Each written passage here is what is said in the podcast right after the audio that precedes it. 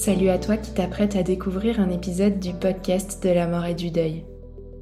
J'espère que ce contenu t'apporte les repères et le soutien dont tu as besoin sur ton chemin.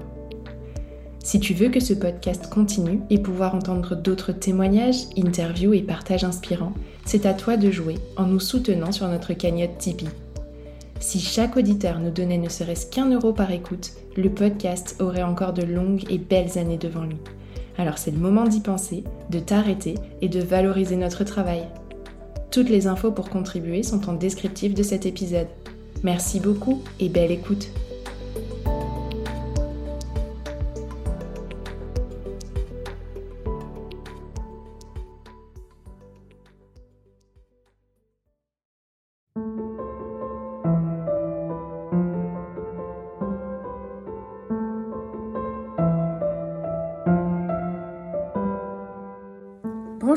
Et bienvenue dans ce nouvel épisode du podcast de la mort. Comme son nom l'indique, ce podcast traite de sujets comme la maladie, la fin de vie, le deuil et plus largement tout ce qui a trait à la mort. Si toutefois ce sujet était trop difficile à supporter pour vous, n'hésitez pas à passer votre chemin.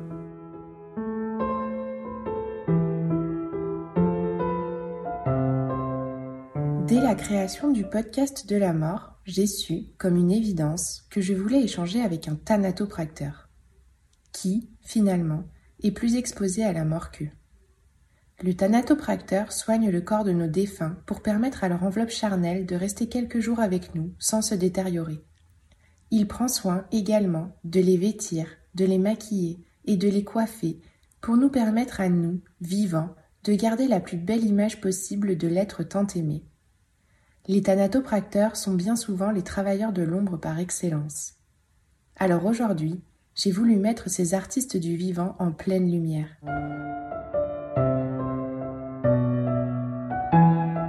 On pourrait croire que la vie est faite de hasard.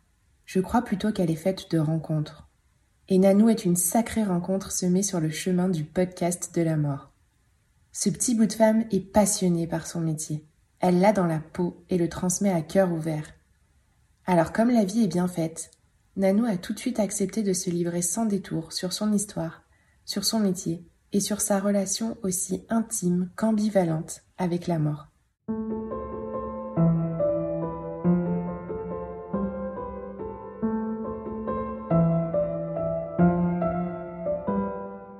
Salut Nanou. Salut Tiffany.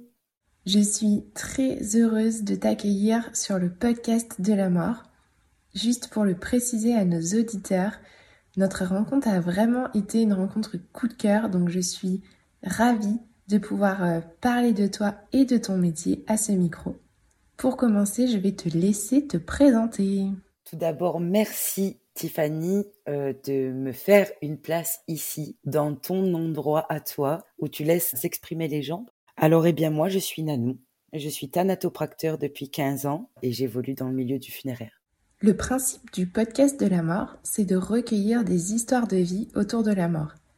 Alors, avant de parler de ton métier, on va essayer de comprendre un petit peu dans ton parcours ce qui t'a mené jusque-là. Donc pour commencer, je vais te laisser nous parler un petit peu de la personne que tu as perdue et qui a marqué ton destin. Voilà, alors ça a commencé à l'âge de 7 ans où j'ai perdu mon papa d'un accident de moto. Mon papa, il s'appelait Raymond, il était agent SNCF et il adorait la moto. À 7 ans, euh, je vais te dire, euh, je, pense que ma mémoire a mis certaines choses dans des cases, que les cases ont été fermées et il est très très difficile pour moi de pouvoir euh, les ouvrir. Une fois, j'avais retrouvé un, petit message dans les affaires à ma mère qui disait Tu étais très gentil, mon petit papa, tu étais le meilleur des papas. Et je sais pas pourquoi, tu vois, tellement euh, dans ma tête, c'était vraiment pas euh, moi. Euh, je suis allée voir ma mère avec ce mot et j'ai dit à ma mère, oh là là, là, mon petit frère, là, il a écrit un mot très, très émouvant pour son âge. Et puis, en fait, ma mère s'est mise à rire et elle m'a dit, mais attends, tu crois vraiment que c'est ton petit frère? Parce qu'à l'âge de 3 ans, il savait encore pas écrire. Et en fait, c'était pas mon petit frère qui avait écrit ça, mais c'était moi. Et je m'en rappelais même plus. Donc, euh, c'est pour te dire à quel point, euh, dans ma mémoire, à l'âge de 7 ans, je n'ai plus je n'ai plus le son de la voix de mon papa. Je n'ai que très très peu d'images, mis à part les quelques photos qu'on a eues, leurs photos de mariage évidemment, puisque c'est celle que je regarde le plus souvent. J'ai une seule photo avec lui, mais moi j'étais tout bébé et je n'ai aucun souvenir en fait d'enfance avec lui. Si je, sais juste que mon père, par exemple, était une personne qui avait beaucoup d'humour, qui faisait rire tout le monde, qui adorait faire des blagues. je, sais aussi que le, père de ma mère, en fait, était quelqu'un de très rigide puisqu'il était douanier.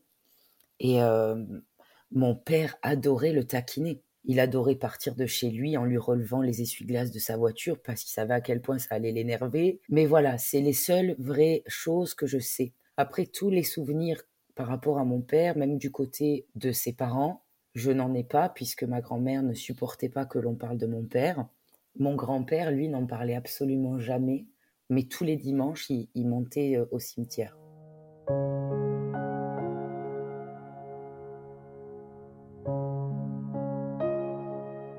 Je n'ai ni assisté aux funérailles de mon papa, euh, ni à la messe religieuse. Ma mère est juste arrivée euh, un matin en nous disant euh, que mon papa était décédé. Ses mots à elle, c'était qu'il était mort. À l'âge de 7 ans, moi, j'ai tout de suite pris conscience de ce que cela signifiait. En tous les cas, pour moi, à ce moment-là, ça signifiait une chose, c'est que je ne le verrai plus jamais. Il est vrai qu'en ce temps-là, on ne laissait pas vraiment les enfants assister aux funérailles parfois, parce que les adultes pouvaient décider que ce n'était pas leur place en fait. Par la suite, plus tard, ça a été plus compliqué pour moi parce que le fait de n'avoir rien vu, même si j'ai accepté le fait de ne plus jamais se revoir, je me suis imaginé qu'en fait, il préférait peut-être une autre famille que nous et qu'il était parti en fait. Donc c'est quelque chose qui par la suite, pendant tout le long de ma vie, jusqu'à mes études de thanatopracteur, euh, m'a poursuivi. Du coup, dans ma construction même d'adolescent, avant d'être adulte, c'était aussi quelque chose de très compliqué pour moi, puisque du coup, c'est créé chez moi la peur de l'abandon. Donc, pour pallier à cette peur, en fait, je me disais que le mieux, c'était de créer aucun lien avec personne. Comme ça, j'étais certaine que personne ne m'abandonnerait encore. Donc, c'est quelque chose qui, qui traumatise vraiment les enfants quand on ne les laisse pas décider eux, quand euh, on ne les fait participer à rien, quand euh, on décide pour eux. Quand tu perds quelqu'un euh, aussi jeune, souvent les gens vont comparer, surtout si tu es son enfant, puisqu'il va y avoir des comparaisons physiques, j'ai envie de te dire, comme s'il avait été vivant. Et le fait qu'il soit plus là, qu'il soit décédé, qu'il soit mort, fait qu'en fait, vu que c'était un mec, eh ben forcément, dans la logique des choses, ça a paru naturel à tout le monde euh, que cette phrase revienne systématiquement pour mon frère en disant Qu'est-ce que tu lui ressembles? Et c'est vrai que mes grands-parents paternels ont accentué cet effet-là. Et quand j'ai grandi, au fur et à mesure, en fait, j'ai commencé vraiment à ressentir de la colère. De la colère de se dire euh, Mais pourquoi? Moi, j'ai rien fait pour mériter cette différence, en fait quand j'ai été en primaire, dans cette école primaire, il y avait un éducateur sportif, Didi. Cet éducateur sportif, un jour, il vient me voir et puis euh, il me dit Tu es la fille à Raymond? Alors je lui dis oui. Et là, il me dit euh, Oh là là, c'est dingue, c'est dingue, c'est dingue. Demain, je t'amène un album et tu vas voir à quel point tu lui ressembles. Du coup, moi, j'avais beaucoup de mal à, croire que, que, je pouvais lui ressembler parce que depuis ma plus tendre enfance, à chaque fois que les gens voient mon frère, ils disent euh, Oh là là, c'est tout son portrait craché. Finalement, je me suis toujours sentie euh, bah non légitime.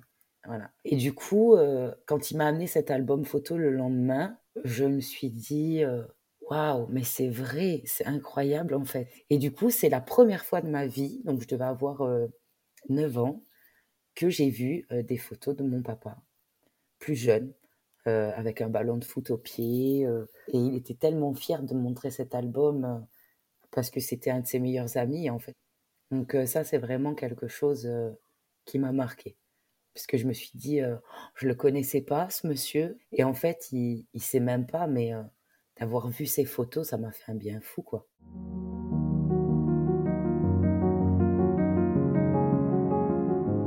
Du coup, moi, en tant qu'enfant, à partir du moment où j'ai vécu le deuil de mon papa, c'est fou, mais le point d'honneur principal qu'il y avait en moi, c'était de ne pas créer de problèmes supplémentaires à ma mère. Je ne voulais pas être source d'un énervement, euh, d'une colère, de tracas. Donc, j'ai vraiment été une petite fille, puis une adolescente sans histoire, sans problème. D'ailleurs, je ne suis sortie euh, et je ne me suis fait vraiment des amis qu'à partir de l'âge de 15-16 ans.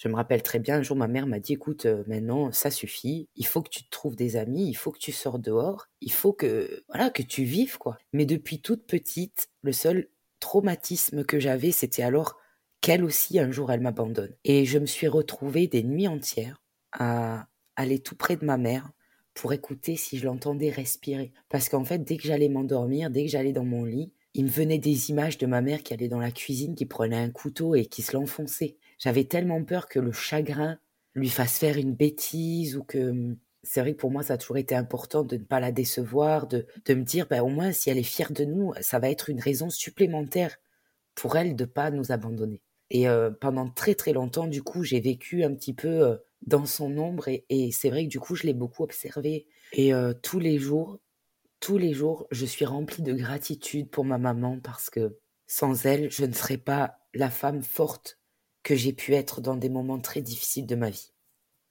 Ma mère a fait en sorte finalement qu'on continue nos vies en sachant qu'effectivement il n'était plus là. Mais elle disait toujours, moi je suis elle et lui. Tu vois, même quand euh, on faisait des bêtises avec mon frère ou quoi, enfin surtout mon frère, quand mon frère faisait des bêtises, par exemple, euh, elle nous regardait avec ses grands yeux. En plus, ma mère, elle a les yeux clairs. Donc, tu sais, quand les, gens, ils ont les yeux clairs comme ça et qu'ils les ouvrent vraiment fâchés, c'est vraiment impressionnant. Et elle disait, là, tu vois, c'est pas ta mère, c'est ta mère et ton père, ok? Et de suite, ça nous calmait, en fait. Tout de suite, on se disait, euh, voilà, on va prendre cher, quoi. Donc ma construction, elle s'est faite grâce à une maman extraordinaire. Euh, moi, j'ai une maman euh, qui, est, qui a un caractère et une force en elle qui est incroyable. Je dis pas ça parce que c'est ma mère, mais je dis ça parce que j'ai rarement euh, rencontré des, des êtres humains, hein, parce que homme ou femme, euh, c'est égal. Mais euh, de cette force-là, à toujours être optimiste, à toujours se dire, bah tant pis, même si un jour on a les deux genoux à terre, le principal c'est c'est de se relever quoi. Et c'est vrai qu'elle a toujours fait ça. En fait, j'ai jamais vu sa souffrance à ma mère, j'ai jamais vu, si je l'ai vu pleurer, mais j'ai jamais vu s'effondrer. Je me rappelle une fois où je, je suis descendue et je pleurais. Et puis, euh, du coup, bah, ma mère s'est assise à côté de moi, elle a pleuré aussi. Puis, euh, je lui ai dit, reviendra jamais, en fait. Et euh, elle m'a dit non. Mais on sera toujours tous les trois. Et on sera une équipe. Et en fait, ça a toujours été notre leitmotiv. Dès qu'il y a quelque chose qui arrive à un de nous trois, eh ben, on sait qu'on est au moins trois. Et c'est ça le plus important. Et euh, parfois, pour des raisons professionnelles ou scolaires, on s'est éloigné. Mais à chaque fois qu'il est arrivé quelque chose, voilà, les, heures qui suivent, on sait qu'on est réunis et qu'on est, et qu'on est vraiment soudés. Peu importe ce qui peut arriver en fait.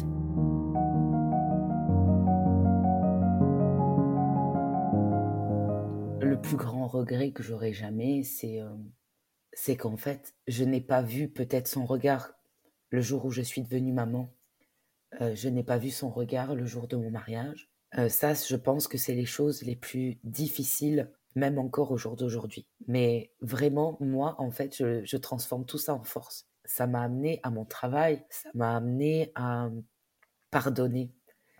Et c'est vrai que sans toutes les étapes de ta vie, que ce soit des deuils, que ce soit des traumatismes, que ce soit euh, des choses horribles que tu as vécues, si à un moment donné, tu, n'as pas cette résilience en toi de te dire, je vais me servir des mauvais sentiments pour créer une énergie positive et pouvoir aller de l'avant, alors finalement, je pense que cette souffrance, elle te poursuivra jusqu'à la fin de tes jours. Elle n'aura pas eu de sens et finalement, elle n'aura servi à rien. Alors euh, évidemment, je pense qu'en fait, ça n'a même pas influencé, je pense que ça a fait toute ma vie.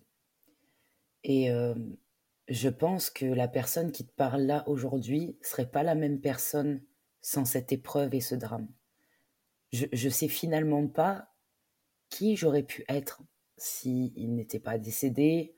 Je dis toujours, c'est le plus grand malheur de toute ma vie. Mais quelque part aussi, parfois, je me dis que sans ça, je ne serais pas qui je suis. Donc, euh, je fais avec, parce que je ne peux pas faire sans. Et en même temps, ça a toujours été un, un super leitmotiv. Parce que à chaque fois que j'ai eu des examens, je me suis dit, euh, t'as pas le droit de te rater, parce que s'il te regarde, il faut qu'il soit fier de toi.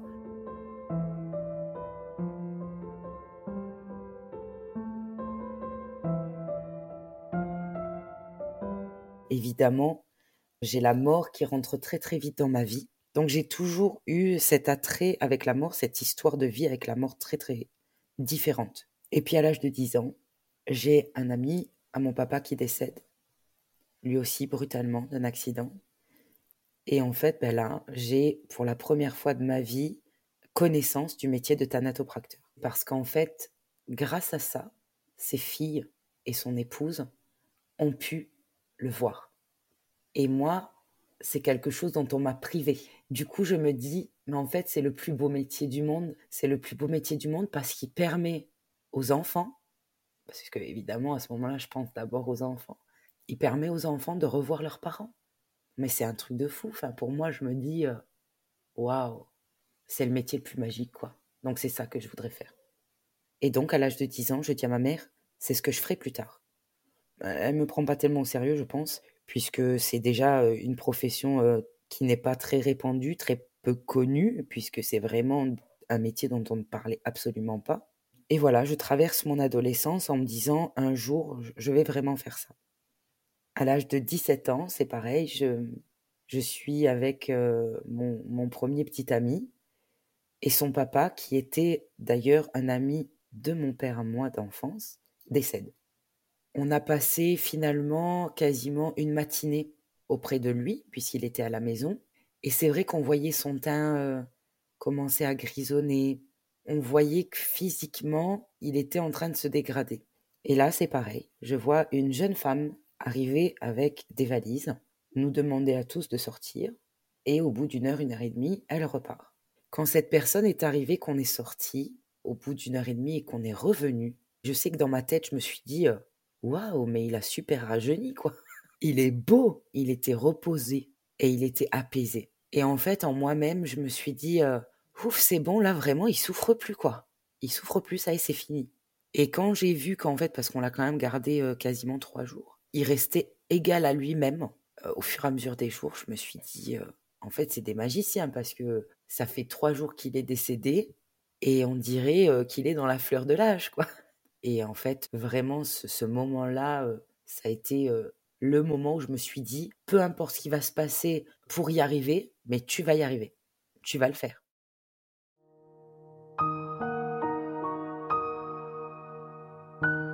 Au départ, ma mère n'était pas très réactive à entendre ça, en fait. Donc, elle m'aidait pas à chercher les éléments qui me permettraient d'aller vers ces études-là. Et puis, je fais des recherches moi-même. Au départ, on me dit, euh, voilà, ce sera pas facile. Puis bon, ben moi, ma mère étant toute seule pour nous élever, euh, j'imaginais bien que à partir du moment où on me disait les études coûtent cher, c'était fichu pour moi. Mais à ce moment-là, ma mère me dit, non, il faut que tu fasses infirmière. Parce qu'infirmière, tu vas avoir toujours du travail. Et à l'époque, peut-être plus maintenant, mais tu vas bien gagner ta vie. Donc, euh, je rentre à l'école d'infirmière, etc. Et le premier mois, on me dit, qu'on va devoir faire plein de stages durant toute l'année et que dans un mois, je vais partir en stage en gériatrie.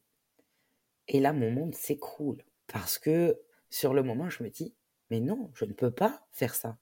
Je ne veux pas aller dans une maison où il n'y a que des personnes âgées.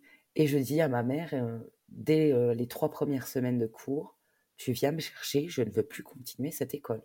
Donc elle vient me chercher le lendemain et puis, je rentre chez moi et ma mère me dit «Bon, t'es bien gentil, mais moi, je vais pas pouvoir subvenir à tes besoins. Il faut que tu trouves un travail puisque tu veux pas faire d'études. Et je lui dis Mais si, je veux faire des études.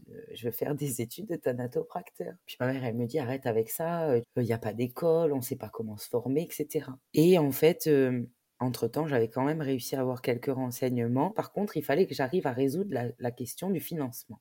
Et à ce moment-là, je me dis, ben, en attendant, je vais rentrer dans la gendarmerie. Et j'avais une amie de lycée qui me dit que son petit ami part pour le concours de gendarme.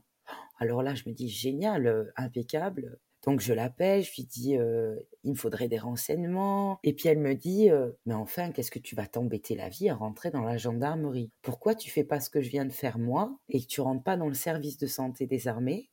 Tu pourras être tout de suite secrétaire médical militaire puisqu'avec le bac qu'on avait eu c'était possible. Et tu vas super bien gagner ta vie. Et si un jour le cœur t'en dit, tu pourras toujours alors avoir une formation payée par l'armée. Et là, je me dis, ça y est, c'est ma solution.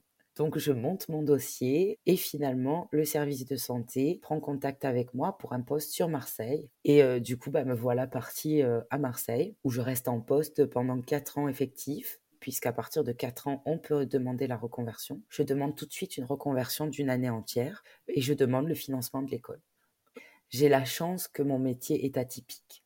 Donc euh, je vais intéresser les gens, je vais les interpeller. Et puis, comme dans la vie, je sais ce que je veux, je suis assez téméraire et fort têtue, euh, je me disais, il faut qu'au moment où je les appelle, que le téléphone sonne, ils se disent, oh là là, c'est elle encore. Mais vraiment pour qu'ils m'aident à avancer dans mon dossier, etc., et que j'ai toutes les chances de mon côté. Avec beaucoup de chance, un jour, j'ai une personne qui m'appelle de la direction centrale de Paris et cette personne me dit, ben voilà, pour votre formation de thanatopracteur, il restera tel tarif à payer. Et j'avais reçu aucune information. Du coup, je réponds à cette personne, mais quoi, ça veut dire que c'est accepté? Et là, le monsieur me dit, tout à fait, votre dossier est accepté, le financement aussi. Et moi, c'est juste que je vous annonce, voilà, qu'il vous restera juste un petit quelque chose à régler. Et là, en fait, j'en reviens pas. Je quitte mon poste. Je vais dans le foyer de là où je travaillais pour voir toutes mes copines. Et en pleurs, j'étais en pleurs. J'annonce que mon dossier est accepté et que bah, finalement, dans trois mois, je suis plus là.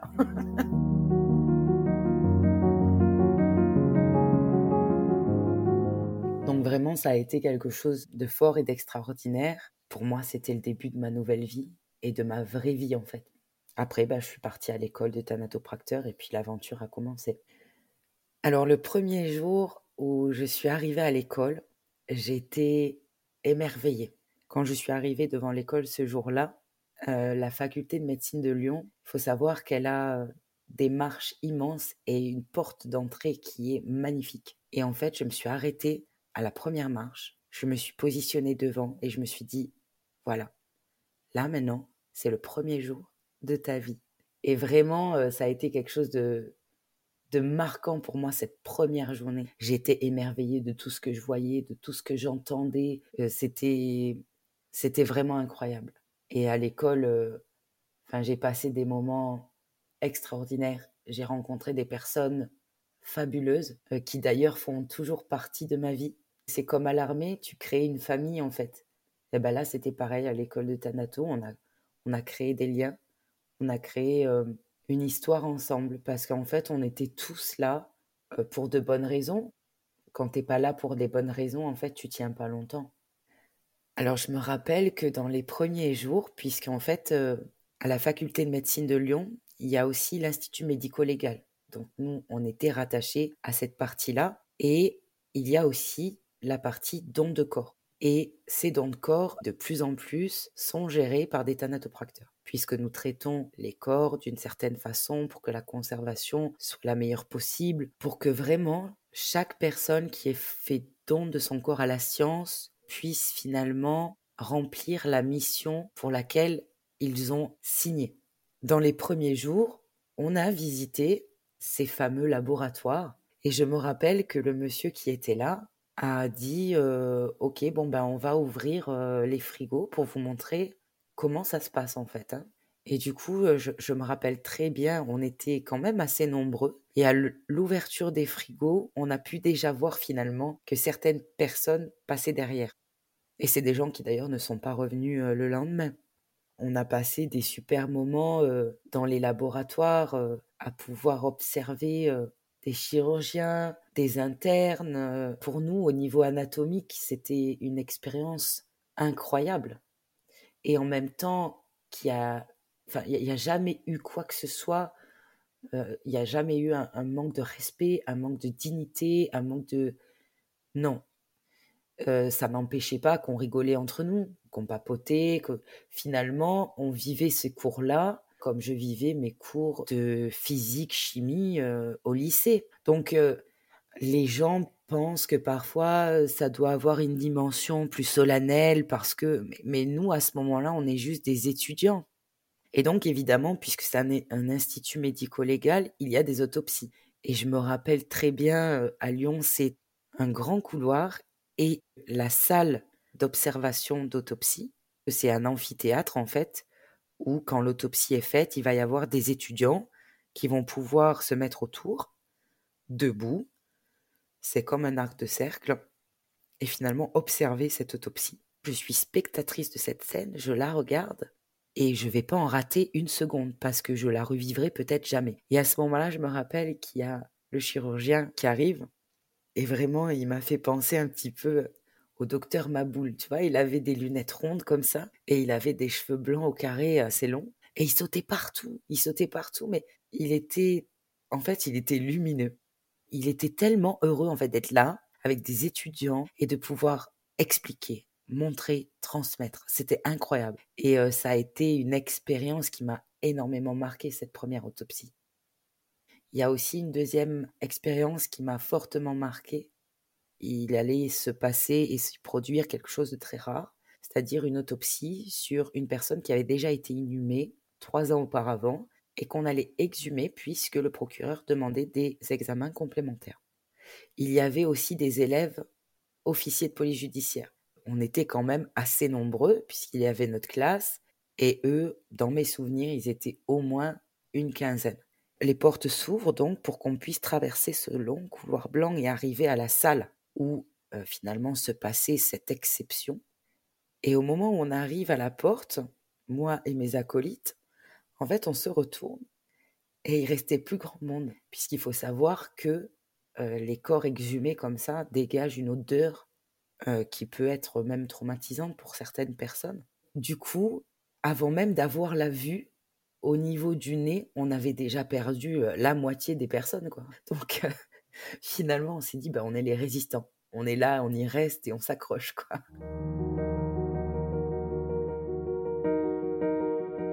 Alors le moment où j'ai ce diplôme, en fait, il est entaché par quelque chose d'assez dramatique.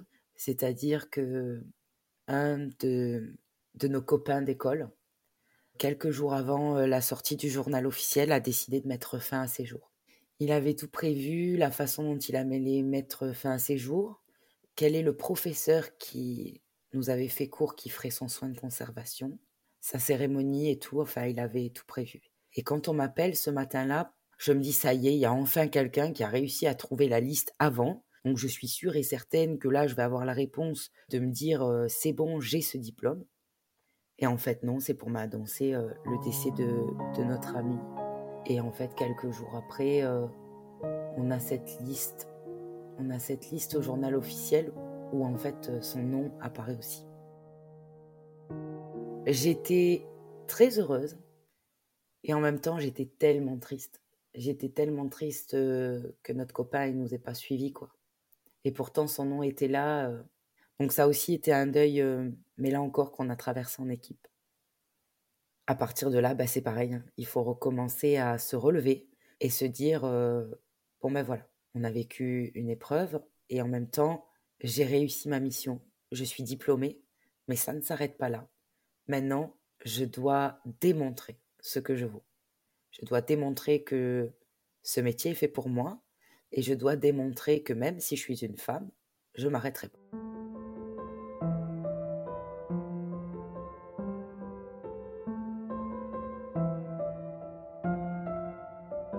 Alors, euh, la première fois que j'ai été en poste, j'ai été en poste pour, pour l'une des plus grosses sociétés de France qui fait les soins de conservation.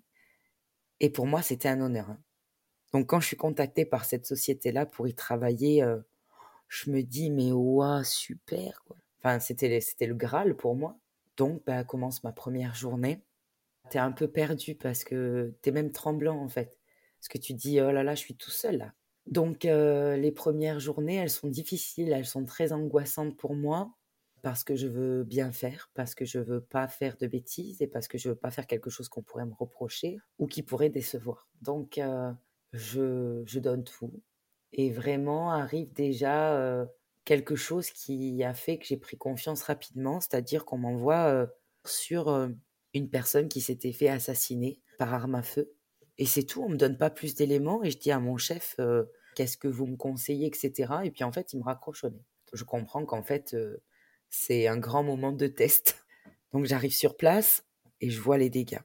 Et je m'y attelle, je prends le temps que j'ai besoin de prendre, je me stresse pas, je voilà, je fais les choses dans l'ordre, avec calme. Et en plein milieu de ça, je vois un des thanatopracteurs, un ancien, qui arrive. Et puis je me demande, mais qu'est-ce qu'il fait là? Et je l'entends prendre son téléphone et dire, oh non, non, c'est bon, elle se débrouille bien, tout va bien. Et en fait, là, je comprends que c'est certainement mon chef qui l'a envoyé pour savoir si j'avais paniqué au point de pas avancer ou de pas arriver à faire quelque chose. Et en fait, au moment où il dit non, non, c'est bon, ça sort très bien, bah là, en moi, c'est comme si j'avais moi en petit dans ma tête qui fait le signe de la victoire en me disant yes, je suis sur la bonne route. du coup, après, ben, j'ai passé cette étape et euh, déjà, c'est quelque chose qui m'avait fait prendre confiance en moi. Mais c'est un métier où on s'enrichit tout au long de notre vie. Et l'erreur à ne pas faire, justement, c'est de se dire que, voilà, ça fait 10 ou 15 ans qu'on exerce, euh, on est diplômé depuis des années, euh, et puis ça suffit.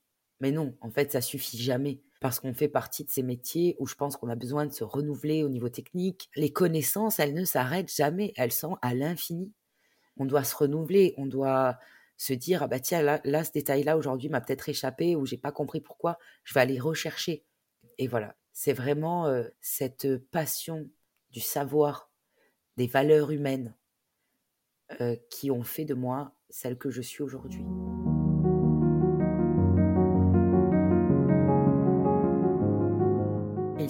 Beaucoup de défunts qui m'ont marqué de par leur histoire. Mais il y a quelques années maintenant, il y a eu euh, un petit-fils et sa grand-mère qui sont décédés euh, en même temps et le même jour. Et ces soins-là, ils ont été pour moi euh, très marquants parce que d'une part, ils ont duré très longtemps parce qu'il avait énormément de travail. Cet enfant, il avait 10 ans. Et sa maman, elle est dans la santé en fait. Et au début, les soins de conservation, elle ne voulait pas vraiment en entendre parler.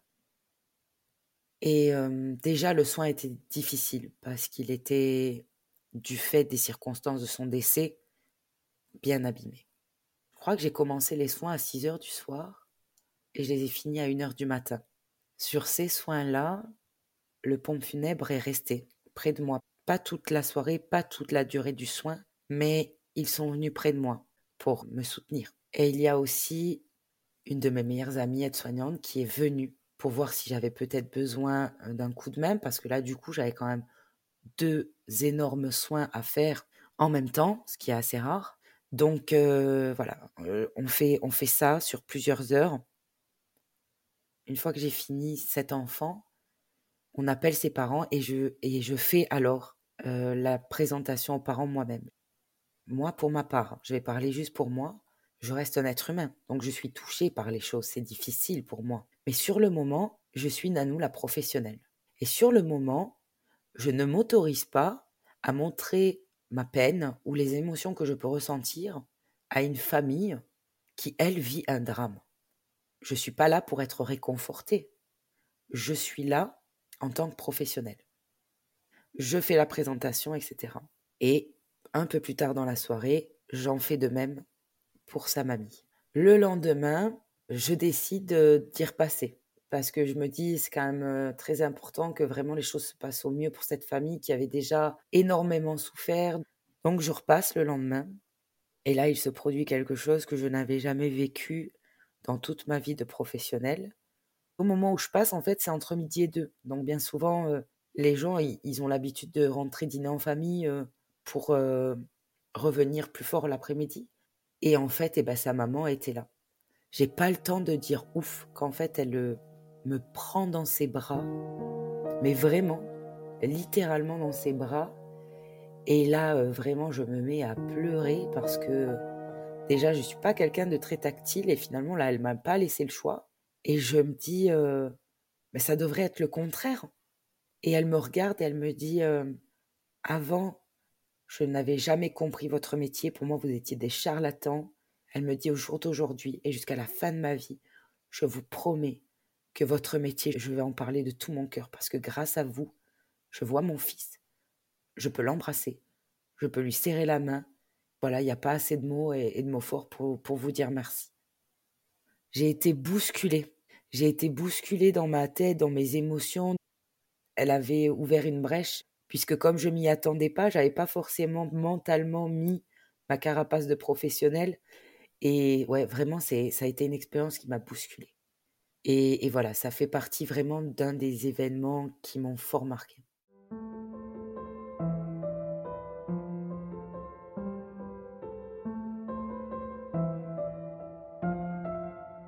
Finalement, être un bon thanatopracteur, j'ai envie de te dire, ça peut s'apprendre parce que tout le côté technique, on l'apprend à l'école, on l'apprend tout au long de notre carrière, on peut l'approfondir par des formations, par de l'enseignement aussi. Mais un bon thanatopracteur, en fait, il va se démarquer, je pense, par sa personnalité et surtout par ses valeurs humaines. Parce que sans valeurs humaines, comme l'humilité, comme euh, le partage, comme aussi l'honnêteté, parce que l'honnêteté, elle n'est pas que dans les choses qu'on dit, mais elle est aussi dans les choses qu'on fait. Si tout ça est réuni ensemble, alors je pense qu'à ce moment-là, on peut dire qu'on est un bon thanatopracteur. Par contre, je pense que l'un ne va pas sans l'autre. Donc, s'il te manque un peu technique, ou s'il te manque un peu d'honnêteté, eh ben, je pense qu'alors, tu seras pas vraiment, pas vraiment, vraiment un bon thanatopracteur parce qu'il te manquera toujours un petit quelque chose. Pour moi, ce qui est difficile, euh, c'est finalement de devoir mettre euh, ma vie personnelle parfois au second plan, puisque je suis indépendante, donc euh, je travaille 7 jours sur 7. Donc très souvent, je dois mettre ma vie personnelle au second plan. Et ça, c'est difficile à vivre en tant qu'être humain parce que je suis la première personne à dire aux gens, profitez de votre vie et profitez des gens que vous aimez parce qu'on n'a qu'une seule vie. Sauf qu'en fait, quelque part, quand je dis ça et que je le conseille aux gens, j'ai l'impression parfois de me mentir à moi-même parce que je ne suis pas capable de, le vivre moi-même en fait. Et peut-être qu'un jour, j'aurai finalement ces regrets-là. Par contre, ce qui m'apporte, c'est la transmission des valeurs humaines. Je trouve que ce métier, il véhicule tellement ça. Il les véhicule avec les vivants, les professionnels qu'on croise chaque jour, avec qui on travaille. Il renforce aussi nos valeurs de vie. Mais ce qui m'apporte vraiment, en fait, c'est d'apprécier la vie. Et je me dis euh, que ouais, la mort, elle détruit, mais au final, elle embellit nos vies.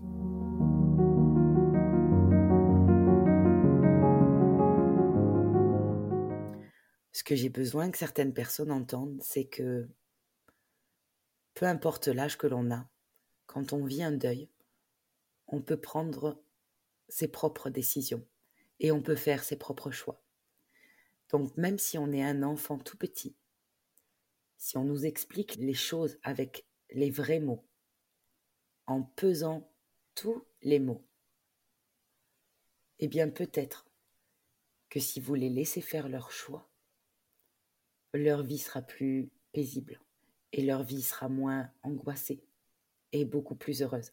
Parce que quand on ampute un enfant de son deuil, de par le fait de ne pas voir une cérémonie, de ne pas voir un cercueil, je ne parle pas forcément de la personne en elle-même, mais à partir du moment où on ampute une personne d'une partie de son deuil, on lui détruit sa vie.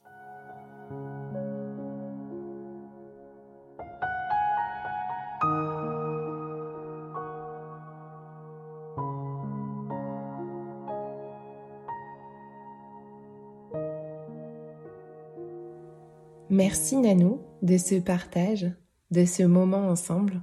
Je suis vraiment très heureuse que ce soit toi qui sois venu nous parler de ton histoire et de ce si beau métier. Eh bien, merci beaucoup à toi. Je suis très émue parce que je suis vraiment enchantée de pouvoir avoir eu, grâce à toi, cette opportunité-là et finalement que la vie, le destin nous ait mis sur ce chemin.